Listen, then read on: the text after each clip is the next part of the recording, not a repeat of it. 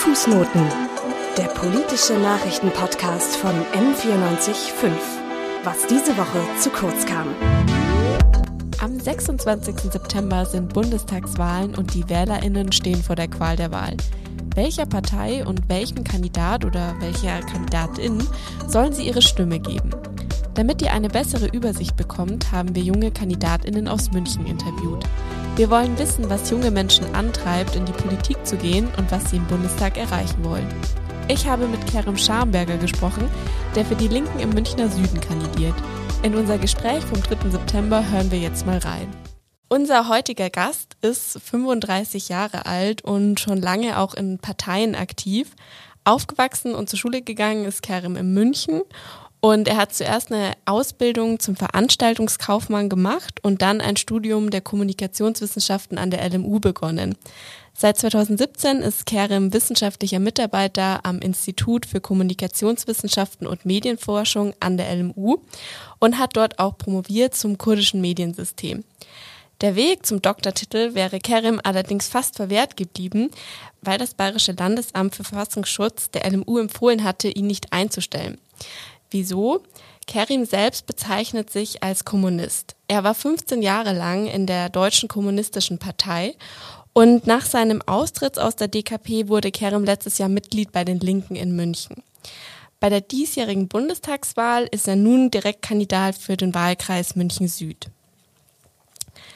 Neben seines Parteiengagements ist Kerem auch stellvertretender Vorsitzender beim Institut für sozialökologische Wirtschaftsforschung und Vorstand im Institut für die solidarische Moderne. Außerdem betreibt er einen Blog, ähm, auf dem er zum Beispiel über die Türkei, Nordkurdistan und politischen Aktivismus in Deutschland schreibt. Kerem, vielen Dank, dass du heute da bist und dir Zeit für uns genommen hast. Danke für die Einladung. Gerne. Gibt es vielleicht noch irgendwelche Ergänzungen zu dem, was ich gerade so über dich erzählt habe? Ich habe noch viele andere Sachen gemacht, hm. aber ich glaube, das war eh schon ausführlich. Genug. Ja. Gut recherchiert. Danke. Ähm, genau, bevor wir jetzt thematisch einsteigen würden, hätte ich noch ein paar Fragen zu deinem Weg in die Politik. Ähm, genau. Ähm, was war denn der Moment für dich, wo du so beschlossen hast, dich parteipolitisch zu engagieren, so dein Moment der Politisierung, nenne ich es jetzt mal? Also mein Moment der Politisierung war eigentlich recht aktuell und zwar der Afghanistan-Krieg mhm. 2001. Ich war da gerade 15 Jahre alt geworden und war mega empört über diesen äh, Angriffskrieg gegen Afghanistan. Und jetzt nach 20 Jahren sieht man eigentlich all das, was wir damals schon kritisiert haben, was mich auch politisiert hat, äh, ist eigentlich eingetreten. Äh, und es ist in einem riesigen äh, Desaster geendet. Das war so ein Grund für meine Aktivität. Und ich würde mich auch gar nicht so sehr als Parteipolitiker bezeichnen, bin, sondern eher als Aktivist, ähm, der in verschiedenen sozialen Bewegungen aktiv ist und gleichzeitig auch in einer Partei. Mhm. Genau. Und was ich auch noch vielleicht ein bisschen was Privates, ich habe viel mit meinem Vater diskutiert, der auch sehr lange politisch aktiv war. Und das hat mich auch sehr politisiert über Rassismus, gesellschaftliche Ungleichheit. Und irgendwie ist es dann dazu gekommen, dass ich auch gesagt habe, okay, ich muss diesen Schritt ins Aktivsein machen und bin dann auch aktiv geworden. Und du warst ja auch anfangs ähm, in der DKP aktiv und jetzt bei den Linken. Was war denn so, also wieso hast du dich dann entschieden, quasi bei den Linken einzutreten und bei der DKP auszutreten? Das ist eine lange Geschichte. ähm, das hat mit theoretischen Fragen mhm. zu tun. Also ich bezeichne mich ja immer noch als äh, Kommunisten, aber ähm, es gab einige Entwicklungen in der, in der, DKP, die mir nicht so gut gefallen mhm. haben. Es war relativ dogmatisch in einigen Fragen und auch in einigen internationalen Einschätzungen, wie es zum Beispiel die Europäische Union einzuschätzen, äh, waren wir uns nicht einig und dann bin ich dort 2017 im äh, Winter ausgetreten und dann jetzt eben im Jahr 2020 in die Linke eingetreten. Äh, vor allem in München gefällt mir die Linke, weil sie sehr bewegungsorientiert ist. Also sie sagt, Politik passiert nicht nur in den Parlamenten, sondern eben auch auf der Straße und im Betrieb. Und viele, die hier Mitglied sind bei uns, sind auch in sozialen Bewegungen äh, aktiv, bei Ausspekuliert, bei Ausgehetzt, jetzt bei den Protesten gegen die IAA. Und das finde ich einen guten und richtigen Politikansatz und deshalb hat mich das überzeugt, auch Mitglied zu werden. Also dir ist quasi wichtig, dass, sage ich mal, Politik von unten kommen soll, so von der Straße und dann, sage ich mal, in die Parlamente getragen werden sollte. Genau, soziale okay. Bewegungen, die von unten Druck ja. machen und die brauchen natürlich auch so eine Art Transmissionsriemen, damit das in den Parlamenten Widerhall findet und dafür ist die, die Partei Die Linke, glaube ich, das richtige Instrument. Ja, und du hast ja auch gerade schon angesprochen, dass du dich selbst als Kommunist bezeichnet und ich habe auf deinem Blog gelesen, dass du geschrieben hast, dass es aber auch ein relativ dehnbarer Begriff ist. Ähm, was bedeutet es denn für dich, ein Kommunist zu sein? Hm, drei Punkte. Mhm. Erstens äh, der Traum von einem gemeinschaftlichen, kollektiven Leben, also jenseits einer Gesellschaft von äh, Konkurrenz und Ellbogen. Äh, also, ähm, dass man sozusagen das Gemeinsame in den Vordergrund stellt. Kommunes heißt ja auch gemeinsam. Zweitens, äh, in dieser Analyse der Gesellschaft auch zu sagen, okay, die Art und Weise, wie wir wirtschaften, ist zentral dafür, wie Gesellschaften ausgeprägt sind. Und deshalb muss man äh, Lösungen für Probleme finden, indem man auf die wirtschaftliche Sphäre äh, blickt. Und ich glaube, wenn wir später noch über die Klimakatastrophe reden, da wird es ganz, ganz deutlich, dass wir Veränderungen im industriellen Sektor vor allem brauchen. Ähm, und drittens ist, äh, steckt für mich im Begriff Kommunismus auch eine Utopie drin über eine Gesellschaftsform, die nicht fertig ist, aber über, darüber, wie wir, wie wir gemeinsam zusammenleben wollen. Und ich weiß natürlich, dass im Namen des Kommunismus auch krasse Verbrechen begangen worden sind. Äh, also diese, diese Vergangenheit stelle ich mir schon, mich schon auch, auch in meiner Zeit äh, in der DKP habe ich mich viel mit Stalinismus auseinandergesetzt und das waren furchtbare Sachen. Ja, aber es steckt sozusagen auch eine Utopie in dem mhm. Begriff. Dafür Menschen haben ihr Leben gegeben, um dafür zu kämpfen, in einer anderen solidarischen Gesellschaft zu leben. Und das ist für mich deshalb sehr eng mit dem Begriff Kommunist verbunden und deshalb verwende ich ihn auch. Mhm. Ähm, wir haben jetzt, sage ich mal, so ein bisschen so über die Theorie gesprochen oder auch ähm, ja, deine Wege in die Politik. Ähm, jetzt mal so zum, äh, zu der Praxis. Warum hast du dich denn dann entschieden, jetzt eben in die Bundespolitik zu gehen oder eben für den Bundestag zu kandidieren? Ja, für mich ist es nur ein äh, konsequenter Schritt. Ich bin jetzt äh, 20 Jahre politisch aktiv äh, und bezeichne mich ja immer noch als Aktivisten. Und man muss natürlich auch sagen, die Wahrscheinlichkeit, dass ich ein Direktmandat äh, für die Linke im Westen erringe, ist relativ gering. Aber das ist, ich glaube, es geht vor allem um die Inhalte, die man präsentiert, die ich heute bei euch im Interview diskutiere, die ich auf der Straße, auf Infotischen oder bei Haustürwahlkämpfen äh, bespreche. Das ist ganz wichtig. Und für mich ist auch ganz klar, äh, nach dem 26. September, also am Tag danach, am 27. mache ich weiter Politik und äh, das wird sozusagen kontinuierlich so weitergeführt. Also es geht auch so ein bisschen darum, in, den, in Kontakt mit den Menschen zu kommen und zu diskutieren und irgendwie auch die Inhalte, sag ich mal, an den Mann oder die Frau zu bringen sozusagen. Genau, also natürlich werbe ich dafür, dass man die Stimme mir gibt mhm. und auch die Zweitstimme der Linken. Aber gleichzeitig, glaube ich, geht es vor allem darauf, darum, äh, Leute zu erreichen, mit ihnen zu diskutieren und gleichzeitig auch äh, Leute zu politisieren, damit die sich auch nach dem 26. September äh, engagieren, äh, aktiv sind, weil ich glaube, die äh, Angriffe auf unseren Sozialstaat, äh, auf unser gesellschaftliches Miteinander werden sehr, sehr stark werden, weil die Frage ist, wer zahlt die Corona-Krisenkosten? Und ähm, da brauchen wir einfach viele Leute, die aktiv sind, engagiert sind. Und das ist auch, äh, wir haben vielen Kontakt mit den Leuten und das funktioniert auch ganz gut. Mhm. Ähm, und wie fühlt es sich so an, sag ich mal, im Wahlkampf zu sein oder wenn man so durch die Stadt radelt geht, sich dann so auf den Plakaten zu sehen? Was ist das für ein Gefühl? Äh, ein, ein komisches Gefühl. Mhm. Also ich bin jetzt, also ich mache schon sehr öffentlich Politik, aber ich würde mich jetzt nicht, also ich bin jetzt nicht so gern im Rampenlicht. Äh, und deswegen ist es strange, äh, wenn einem Freunde auf WhatsApp äh, Fotos von dir schicken, hey, schau mal, ich habe dich auf der Straße gesehen, hier beim Zoo in Thalkirchen oder so. Ähm, ja, ungewohnt, aber irgendwann gewöhnt man sich dann und fährt daran vorbei, ohne hinzuschauen. Mhm. Ich stelle das mir irgendwie auch ganz interessant vor, weil ich finde, mittlerweile ist man ja schon gewohnt, viel fotografiert zu werden, auch zum Beispiel so durch Social Media stellt man sich ja auch selber dar. Aber irgendwie da kann man ja noch ein bisschen entscheiden, wer das auch sieht, zum Beispiel. Also jetzt nicht immer, wenn man natürlich einen öffentlichen Account hat. Aber ich stelle es mir spannend vor, wenn dann jeder quasi so das Bild von einem sehen kann und das Plakat und man so sehr öffentlich irgendwie ist. Ja, voll. Ich, ich, warte auch immer noch auf Zusendungen von irgendwelchen Schmierereien auf den Plakaten, weil ich würde gerne so ein Best-of äh, teilen in den sozialen Medien. Aber es gibt noch keine. Also jetzt an die Hörerinnen und Hörer, wenn ihr welche seht, dann schickt sie mir zu. Ich glaube, das ist aber eigentlich, achso, okay, ich dachte gerade, du willst sie auffordern, was drauf nein, nein. zu malen, weil das ist ja eigentlich verboten. Ähm, aber ja, da gibt es ja auch manchmal ganz, ähm, sag ich mal, kreative Botschaften, die da, da draufstehen. Ähm, genau, dann noch zur letzten Frage, so zum Wahlkampf. Ähm, ich habe mir mal deine Plakate auch angeschaut und da steht äh, drauf Menschen vor Profite. Ähm, warum möchtest du denn genau dieses Thema, sage ich mal, aus München mit nach Berlin nehmen oder wieso hast du dich für diesen Wahlspruch entschieden, sage ich jetzt mal?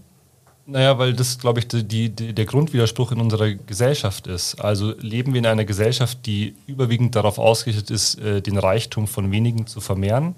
Oder äh, leben wir in einer Gesellschaft, die darauf ausgerichtet ist, äh, die, den Menschen in den Mittelpunkt zu stellen? Ich meine, wir, wir sehen das jetzt ganz konkret bei der Mietenfrage oder beim Mietenwahnsinn in dieser Stadt, besser gesagt, äh, wo äh, ein Mietpreis ist jetzt durchschnittlich 16,60 Euro äh, der Wahnsinn ist. Und äh, dieser Mietpreis dient einfach dazu, den, den äh, Wohnungseigentümerinnen, das sind ja sehr oft große Immobilienkonzerne oder Hedgefonds wie Rock Capital, äh, noch reicher zu machen und nicht sozusagen das Grundrecht auf Wohnen zu bedienen. Und wenn ich sage Menschen vor Profite, dann sage ich zum Beispiel auch, wir brauchen einen Mietendeckel, der sagt, okay, bis hierhin dürft ihr die Miete verlangen und danach nicht. Und zum Beispiel auch, äh, dass darüber diskutiert wird, dass wir die Vergesellschaftung von großen Immobilienkonzernen haben. Die haben Zehntausende von Wohnungen, nicht dafür, dass die Menschen dort gut drin leben können, sondern damit sie damit Geld machen. Und äh, das sollte bei einer so elementaren Sphäre wie dem Recht auf Wohnen nicht möglich sein. Wir sind jetzt auch schon, sag ich mal, thematisch gleich mal ein bisschen eingestiegen gerade. Ähm, genau, und ich würde mich unserem ersten großen Themenblock äh, widmen, nämlich äh, der Klimakrise. Ähm, wir waren in München auch eben unterwegs und haben da ein paar junge Menschen gefragt, welche Themen denn so für sie wichtig sind. Und ganz häufig wurde da eben das Thema Klimaschutz angesprochen. Also es ist natürlich keine repräsentative Umfrage gewesen, aber es kam wirklich oft. Und die erste Frage zum Klimaschutz kommt deswegen jetzt auch nicht aus unserer Redaktion, sondern von den Straßen Münchens, sage ich mal. Und deswegen würde ich kurz ein Video vorspielen, ähm, wo eben ein äh, junger Student uns eine Frage an dich stellt, sozusagen. Super, ich bin gespannt. Hat Ihre Partei eine äh, wissenschaftlich fundierte Klimapolitik? Genau, die erste Frage aus dem englischen Garten. Hat, ähm, genau, hat die Linke denn eine wissenschaftlich basierte Klimapolitik? Ja, auf jeden Fall. Also wir haben das radikalste Klimaprogramm und dieses, äh, diese Radikalität des Klimaprogramms kommt ausnahmsweise nicht aus der Partei Die Linke selbst, sondern eigentlich auf, als Schlussfolgerung äh, der Analyse von der überwiegenden Mehrheit der Klimaforscherinnen und Forscher. Also äh, es ist sogar so, dass äh, Fridays for Future oder, oder Extinction Rebellion sagen, es ist noch zu wenig radikal, obwohl es von den Parteien das radikalste mhm. äh, Programm ist. Wir wollen äh, bis 19, 2030 aus der äh, Kohleindustrie aussteigen. Wir wollen bis 2035 klimaneutral sein. Das fordert keine andere Partei. Äh, und es führt da auch kein anderer Weg zurückführen, äh, äh, rausführen. Entweder wir schaffen das oder ähm, die Welt, wie wir sie kennen, wird nicht mehr existieren. Du hast jetzt auch gerade eigentlich schon meine ähm, nächste Frage angeschnitten, eben den Kohleausstieg. Vielleicht kannst du da ja noch ein bisschen mehr dann dazu erzählen. Ähm, genau, weil meine Frage wäre gewesen, wie es wir denn schaffen, früher CO2-neutral zu werden. Ähm, genau, vielleicht kannst du da ja noch ein bisschen was dazu ausführen. Also ich glaube, man muss etwas ganz Grundsätzliches sagen oder eine Widersprüchlichkeit, in der wir uns befinden. Ähm, wir leben in einer, einem kapitalistischen System, in einer Produktionsweise, die auf ständiges Wachstum und auf ständigen Profit angewiesen ist. Und in einer Welt mit begrenzten Ressourcen wird das nicht gehen. Das wird auch nicht mit einem grünen Kapitalismus gehen. Deshalb müssen wir über eine gesellschaftliche Wirtschaftsform nachdenken, die nicht auf Wachstum und nicht auf Profit basiert. Und das ist ja etwas sehr, sehr Grundsätzliches. Und das will auch, äh, will auch eigentlich keine andere Partei so wirklich äh, diskutieren.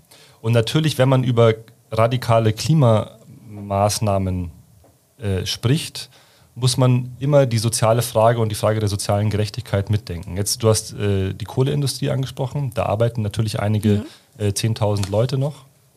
Ähm, und wenn wir sagen, okay, wir wollen diese Kohlereviere schließen, dann müssen wir auch sagen, was machen wir denn mit den Menschen, die dort arbeiten? Und da brauchen wir einfach ganz massive Programme, Weiterbildungsprogramme, Förderprogramme, dass die sich weiter äh, ähm, weiterbilden können. Wir sp sprechen ja später auch noch über die Unipolitik. Ähm, und da, eine Forderung von uns ist zum Beispiel, dass diese Leute, die in den Kohleindustrien gearbeitet haben, dass die an die Universität können und sich äh, weiterbilden können. Bezahlt von den Unternehmen, wo sie früher gearbeitet haben. Ähm, genau, also wir brauchen eine ganz radikale sozial-ökologische Transformation äh, der Gesellschaft, Äh, und da ist sozusagen der Ausstieg aus der Kohleenergie nur ein Schritt. Die andere Schritte müssen natürlich der Ausbau der erneuerbaren Energien sein. Wir brauchen lokale Bürgerenergieprojekte, dass wir jetzt nicht große Stromtrassen vom Norden in den Süden bauen, sondern zum Beispiel, dass auf jedem Haus äh, äh Solarpanels sind, dass kleine Dörfer eigene Biogasanlagen aufbauen können und so weiter und so fort. Es muss aber insgesamt in einem sehr groß gesellschaftlich transformatorischen Konzept gedacht werden. Ein Teil davon ist ja auch, sage ich mal, Mobilität von äh, Klimaschutz und auch dann von eurem Konzept oder das Konzept der Linken eben zum Klimaschutz. Und äh, meine nächste Frage würde darauf hinausgehen, ich sag mal, E-Mobilität und Umweltschutz passen ja eigentlich nicht so gut zusammen, vor allem durch die Produktion von E-Autos. Ähm, was gäbe es denn da für Alternativen oder was für Alternativen siehst du, um Mobilität ähm, ja, klimafreundlicher zu machen? Also äh, die von den Grünen vorgeschlagene Lösung, wir steigen jetzt auf E-Mobilität äh, um, ist äh, sozusagen nur halbherzig, weil wir, glaube ich, insgesamt das Problem des Individualverkehrs in großen Städten angehen müssen. Äh, ich glaube, in einer zukünftigen Gesellschaft äh, wird es nicht mehr gehen. Also wenn wir jetzt sagen, okay, wir bauen keine Autos mehr mit Verbrennermotoren, sondern 50 Millionen Autos im Jahr mit E-Motoren, dann ist das genauso umweltschädlich, weil genauso viel Material gebraucht wird. Das Lithium, das zum Beispiel in Bolivien unter sklavenartigen Bedingungen gefördert wird, äh, ist auch keine Lösung, weil, weil, weil es auch sehr, sehr umweltschädlich ist. Die Batterien sind sehr umweltschädlich, sondern was wir sagen, wir müssen auf äh, kollektive Transportmittel umsteigen. Und da haben wir in München eigentlich ein ganz schönes Beispiel, den öffentlichen Personennahverkehr. Äh, und um diesen attraktiv zu machen, muss er kostenlos sein. Also äh, wir werden jetzt auch als Linke in München nach den Wahlen, also wir planen schon sozusagen nach den Wahlen eine, eine, ein Bürgerbegehren mhm. starten, wo wir sagen, als ersten Schritt ein 365-Euro-Ticket, also dass man ein Euro pro Tag für den ÖPNV zahlt, aber mittelfristig ein kostenloser. Und dass es geht, zeigt zum Beispiel Tallinn. Dort ist der ÖPNV seit 2013 kostenlos. Ähm, und äh, das macht ihn attraktiv äh, und äh, das werden dann auch viel, viel mehr Menschen nutzen, dass man weggeht äh, von äh, dem Individualverkehr, dass jeder denkt, ich brauche meinen eigenen SUV oder meinen eigenen BMW oder Porsche. Und was ich auch noch im Wahlprogramm gelesen hatte, dass ähm, wenn es um E-Autos quasi geht, dass die dann eher so für Busse genau. ähm, also die, hergestellt genau, werden sollen, soweit genau. ich das verstanden hatte. Die Mobilität äh, verdammen wir nicht komplett, äh, sondern sie ist ja energie- oder äh, sparender als äh, Verbrennermotoren aber sozusagen E-Mobilität in größeren Transportmitteln, also ähm, bei äh, Bussen, bei der Bahn zum Beispiel auch, genau. Und ähm, wir haben jetzt auch sehr viel über das Parteiprogramm, sage ich mal, gesprochen. Ähm, welche ganz neue Forderungen hast du denn persönlich so in Sachen Klimaschutz oder würdest du in den Bundestag mit einbringen?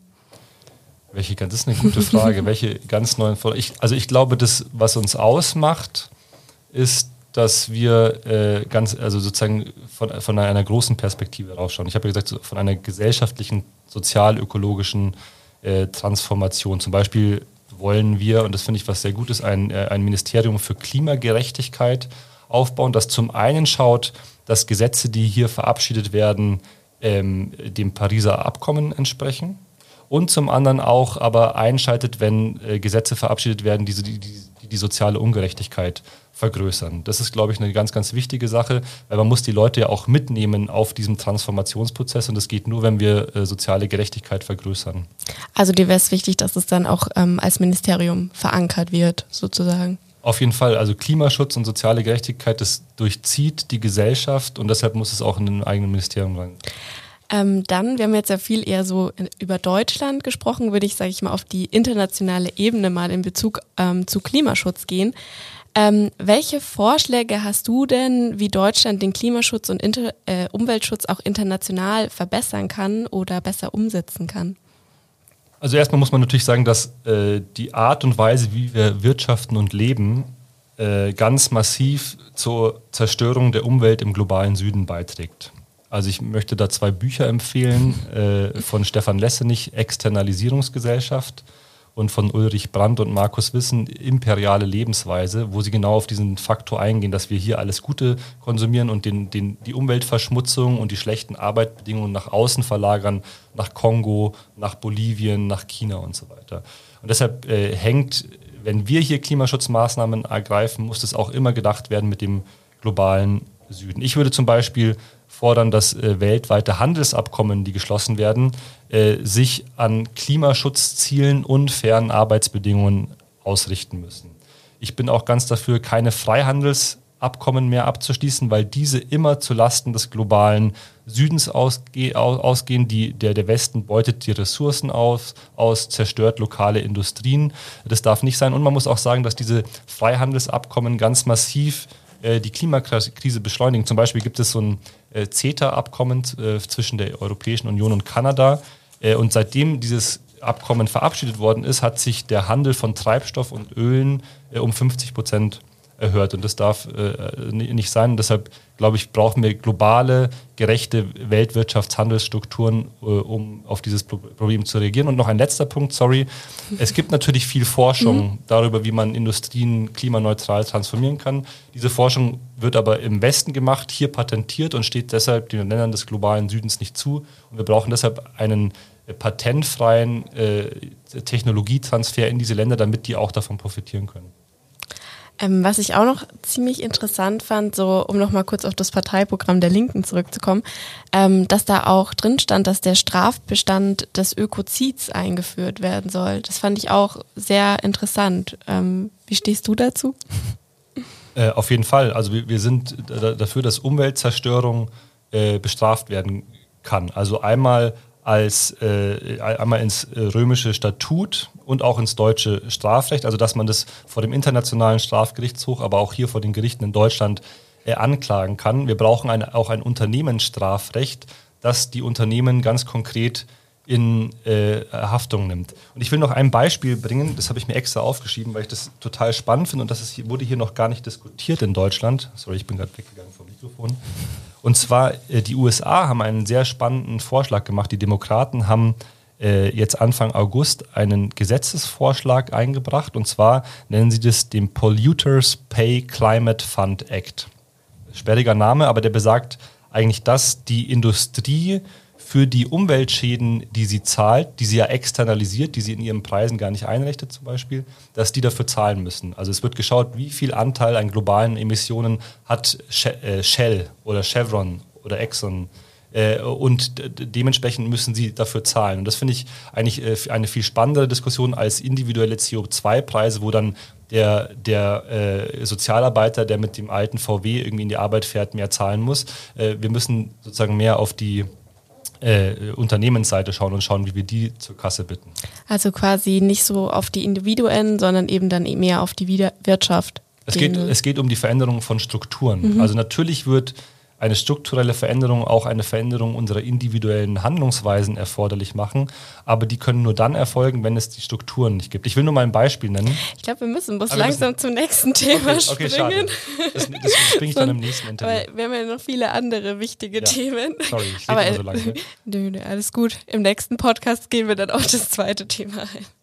Ähm, Genau, unser zweiter wichtiger Thema-Block wäre nämlich Soziales und äh, darunter kann man natürlich viele Themen bündeln und ich würde ganz gern mit dem bedingungslosen Grundeinkommen ähm, starten, weil da gibt es ja immer wieder viel Diskussion auch darüber.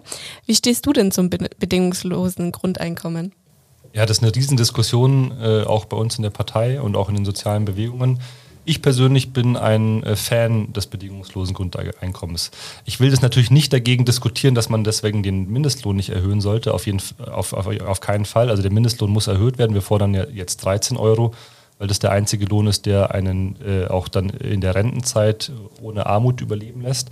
Aber ich glaube auch ein bedingungsloses Grundeinkommen nicht im Sinne der Unternehmer, die sagen, ja, wir geben den Leuten ein gewisses Geld und dann müssen wir gar keine Steuern mehr zahlen, sondern es ist ja immer die Frage, wer zahlt das bedingungslose Grundeinkommen. Ähm, und da bin ich dafür, dass man eben die Unternehmen zur Kasse bittet und sagt, ihr müsst euren Beitrag dafür leisten, dass wir äh, den Menschen ein, ein, ein Grundeinkommen bieten, das ihnen ein Überleben ermöglicht. Also ich bin da ein, ein Fan davon. Mhm. Und was findest du so besonders, also wieso bist du ein Fan davon? Also was findest du besonders gut am bedingungslosen Grundeinkommen? Mm, na, weil es die Menschen äh, unabhängiger von Lohnarbeit macht. Weil Lohnarbeit ist ja ein Zwangsverhältnis. Äh, viele Menschen arbeiten in Beschäftigungsverhältnissen, wo sie eigentlich nicht glücklich sind.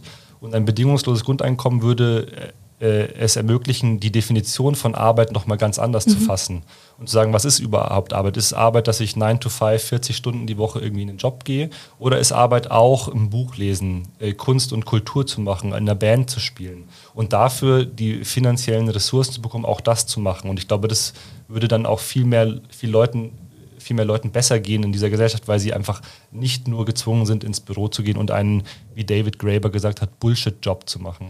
Also mehr auch persönliche Freiheiten und persönliche Entfaltungen. persönliche Freiheiten, die dann auch gesellschaftliche Freiheiten vergrößern. Ja. Ja. Ähm, dann meine nächste Frage würde dann auf das bedingungslose BAföG für alle ähm, abziehen. Ähm, genau, was ist da dein Standpunkt dazu?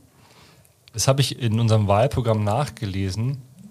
Ich bin gar nicht so ein großer Fan vom bedingungslosen BAföG, sondern äh, ich würde das an Bedingungen knüpfen. Also zum Beispiel, wenn ich reiche Eltern habe, brauche ich kein BAföG.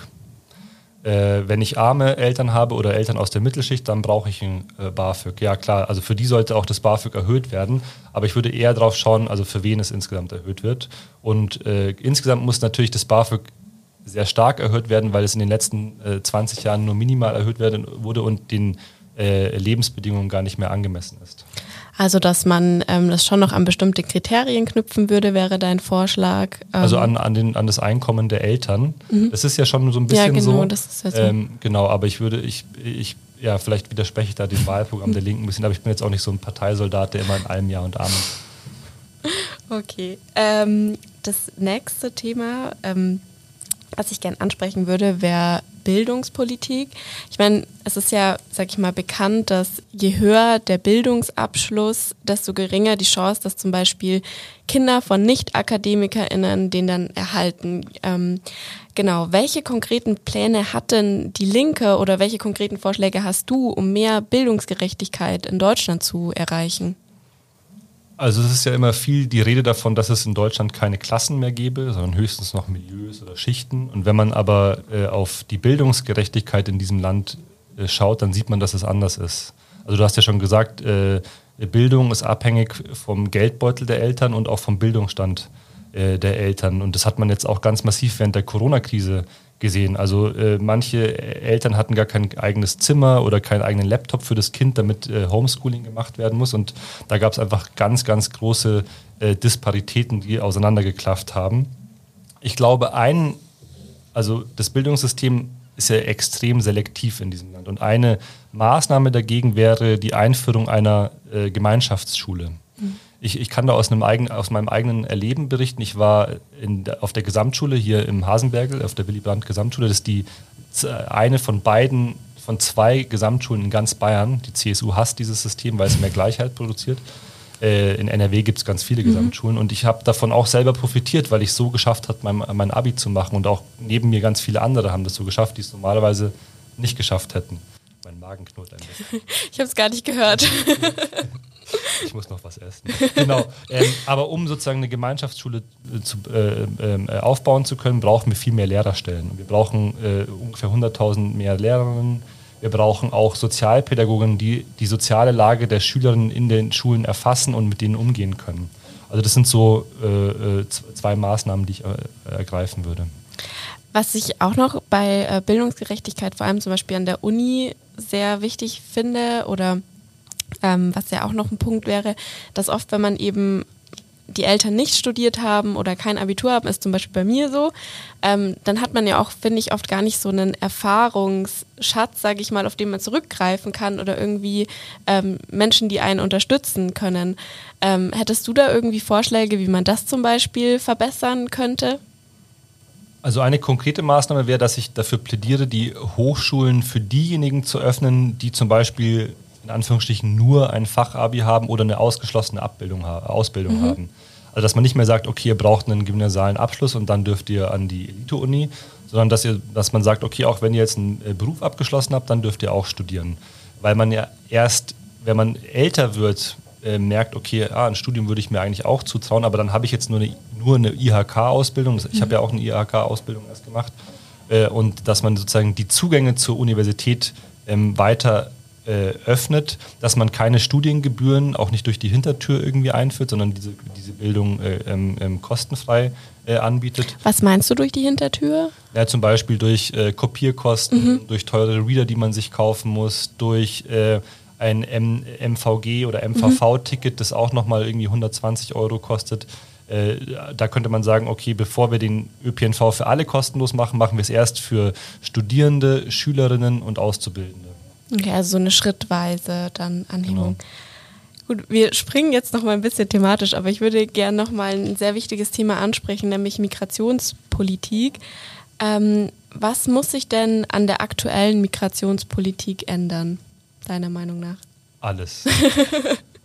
okay. Also es, wir haben ja keine Migrationspolitik, sondern wir haben eine menschenfeindliche Abgrenzungs- und Abschottungspolitik. Mhm die dazu führt, dass Tausende von Menschen im äh, Mittelmeer jährlich sterben, äh, die dazu führt, dass die Leute in Lagern in der Türkei äh, vor sich hin vegetieren oder die, wenn sie es schon über die, das Meer geschafft haben, die auf Samos, auf Mo, in Moria, in Karatepe, auf Lesbos äh, vor sich hin vegetieren. Ich war da vor kurzem erst und habe mir eines dieser Lager angeschaut.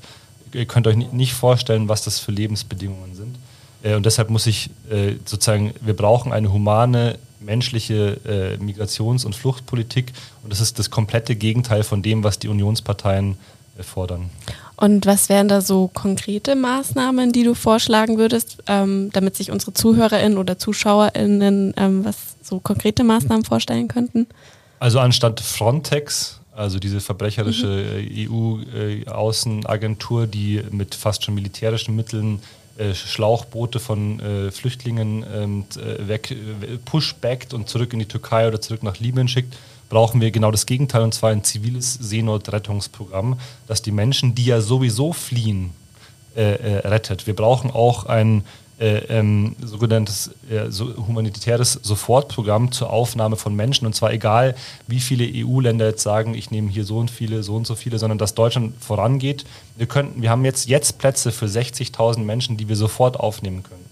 Äh, äh, das brauchen wir. Wir brauchen auch ähm, ein Ende des äh, mörderischen Flüchtlingsdeals zwischen der Türkei und der Europäischen Union, wo Erdogan und das AKP-Regime äh, Türsteher äh, spielen, dafür massiv Geld bekommen und in den Geflüchteten in der Türkei überhaupt keine Perspektiven bieten. Und wir müssen auch perspektivisch die Fluchtrechte erweitern, also nicht nur wegen politischer Verfolgung oder Repression oder Krieg, sondern auch wegen wirtschaftlicher Ungerechtigkeit und auch wegen äh, der Klimakatastrophe. Es werden sich viele Menschen nicht mehr ihr Leben äh, leisten können in den Ländern, in denen sie wohnen. In, zum Beispiel äh, bis 2050 sollen ganz große Gebiete überflutet sein. Wo gehen diese Menschen hin? Und deshalb muss das auch ins Recht auf Flucht aufgenommen werden.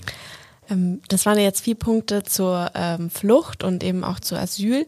Ähm, was, mich nicht, was mich noch interessieren würde, weil das wäre ein Thema, wo ich mich auch in letzter Zeit viel damit beschäftigt habe, wenn die Menschen schon hier sind und auch viele Jahre hier leben und Deutschland eigentlich ihre Heimat ist, ähm, es ist ja noch immer so, dass äh, Menschen, die keinen deutschen Pass haben, nicht wählen dürfen. Ist jetzt auch für die aktuelle Bundeswahl ein ähm, wichtiges Thema. Ähm, wie stehst du denn zum ähm, Wahlrecht für eben Menschen ohne deutsche Staatsangehörigkeit oder ohne deutschen Pass? Das ist eine sehr, sehr coole Frage, weil mein Vater schon dafür gekämpft hat. Der hat in Anfang der 90er Jahre den sogenannten Ausländerbeirat mitgegründet, das heißt jetzt mhm. Migrationsbeirat. Und ähm, äh, der Slogan war einmal Wahlrecht für alle mhm. und lieber gleichberechtigt als später. Und das finde ich eigentlich, äh, es ist eigentlich äh, ein Trauerspiel, dass nach 30 Jahren immer noch diese Slogans so wichtig sind. Wir brauchen also äh, ein aktives und passives Wahlrecht für alle Menschen, die hier leben. Im Wahlprogramm steht, wenn sie, nach, wenn sie fünf Jahre hier gelebt haben, dann sollen sie die Chance auf Einbürgerung haben und auch damit das Wahlrecht bekommen. Ich glaube, fünf Jahre ist ein ganz guter Zeitraum. Das, wir müssen anerkennen, dass Deutschland ein Einwanderungsland ist und wenn diese Leute hier leben, müssen sie auch abstimmen können. Ich war äh, vor ein paar Tagen in, also im Juni in Berlin und habe Unterschriften für die Kampagne Deutsche Wohnen und Co. enteignen gesammelt. Mhm. Und war da äh, äh am, am, Mauerpark und habe ganz viele Unterschriften gesammelt. Aber 60, 70 Prozent waren davon von Leuten, die haben 40 Jahre in Berlin gelebt, aber keinen deutschen Pass und durften deshalb, dürfen deshalb am 26. September nicht wählen gehen und auch bei diesem Volksbegehren nicht abstimmen. Und das ist ein riesiger Skandal, der sofort behoben werden muss. Ähm, wir haben ja jetzt sehr viele, sage ich mal, sehr wichtige, aber auch sehr schwere Themen angesprochen und wir sind ja auch zeitlich begrenzt. Ähm, deswegen haben wir jetzt aber jetzt auch noch mal zum Schluss eine kleine Fragerunde, sag ich mal, zum Auflockern. Ähm, nämlich ein Blitzfragen, Blitzfragen für dich. Äh, besser gesagt, eigentlich sind es eher Satzanfänge, die du beenden sollst. Ähm, genau, ich würde sie dir immer den Anfang geben und du beendest ihn dann und wir haben insgesamt eine Minute dafür Zeit. Und ähm, genau. Hast du noch irgendwelche Fragen zum Blitzfragen-Format? Ich bin sehr gespannt und freue mich drauf. Okay, also du bist bereit, weil dann starte ich mal yes. die äh, Musik. Ähm, okay. Bei der ersten Plenarsitzung werde ich äh, teilnehmen und äh, den Herrschenden auf die Finger schauen. Meine erste Rede im Bundestag geht um äh, niedrige Mieten und wie wir dorthin kommen. Wohnen werde ich in Berlin ganz sicher in ich werde versuchen zu pendeln und in München zu bleiben. Der Wahlkampf dieses Jahr ist? Äh, spannend und anstrengend. Meine Partei wird bei dieser Wahl erfolgreich sein, weil? Weil wir das beste Wahlprogramm haben und die beste Antwort auf die Klimakatastrophe. Bei einer Wahlniederlage werde ich? Weiter Politik machen. Mein erste, meine erste Abgeordnetendiät brauche ich für? Ich werde einen Großteil davon spenden. Als Erinnerung an München nehme ich? Äh, äh, meine Freunde mit. meine Sitznachbar, mein Sitznachbar, meine Sitznachbarin im Bundestag ist, oder wird sein? Äh, hoffentlich Misgin Chifchi. Oh, wir sind schon fertig, aber du kannst ruhig noch gerne äh, den Satz zu Ende sprechen. hoffentlich ein äh, isidisch-kurdischer Kollege, der in Hannover kandidiert und hoffentlich reinkommt. Misgin Chifchi. Okay. Ich habe jetzt leider äh, manchmal ein bisschen zu langsam gelesen, deswegen haben wir nicht alle Fragen durchbekommen, aber war trotzdem sehr spannend. Ähm, genau, wir sind jetzt eigentlich auch schon langsam am äh, Ende von unserem Podcast und unserem Gespräch angelangt. Ähm, was nimmst du denn, sag ich jetzt mal, hier aus dem Interview mit? Oder fandest du irgendeine Frage, die ich gestellt hat, irgendwie, ähm, keine Ahnung, besonders äh, spannend oder wichtig für die Zukunft? Also ich glaube, was wichtig ist für die Zukunft, ist, dass mit, der 6, mit dem 26. September nicht alles ändert, sondern wir danach auch aktiv werden müssen. Also ich betreibe ja so einen Wahlkampf, der da, da dazu aufruft, selber aktiv zu werden, seine Geschicke selber in die Hand zu nehmen. Das würde ich auch hier allen, die jetzt zuhören oder zuschauen, empfehlen. Äh, äh, werdet selber aktiv, zum Beispiel bei den Protesten gegen die IAA oder jetzt bei den kommenden Protesten für niedrige Mieten, die es in München auch im Oktober geben wird. Äh, macht es, äh, also nie, niemand übernimmt es für euch, sondern wir können das alles nur gemeinsam schaffen. Das ist eigentlich ein schönes Schlusswort. Dann äh, vielen Dank, dass du dir heute Zeit genommen hast für das Interview, Kerem. Und ähm, vielen Dank auch bei den Menschen, die jetzt hier nicht zu hören oder zu sehen sind. Ähm, die Sendeleitung heute hatte Johanna Felber und an der Produktion beteiligt waren André Wengenroth und Sophia Lindenbrick. Und natürlich wollen wir uns auch bei den ZuhörerInnen und ZuschauerInnen bedanken. Ähm, genau, also äh, bis zum nächsten Mal. Ciao, war eine super Sache. Fußnoten der politische Nachrichtenpodcast von M945. Was diese Woche zu kurz kam.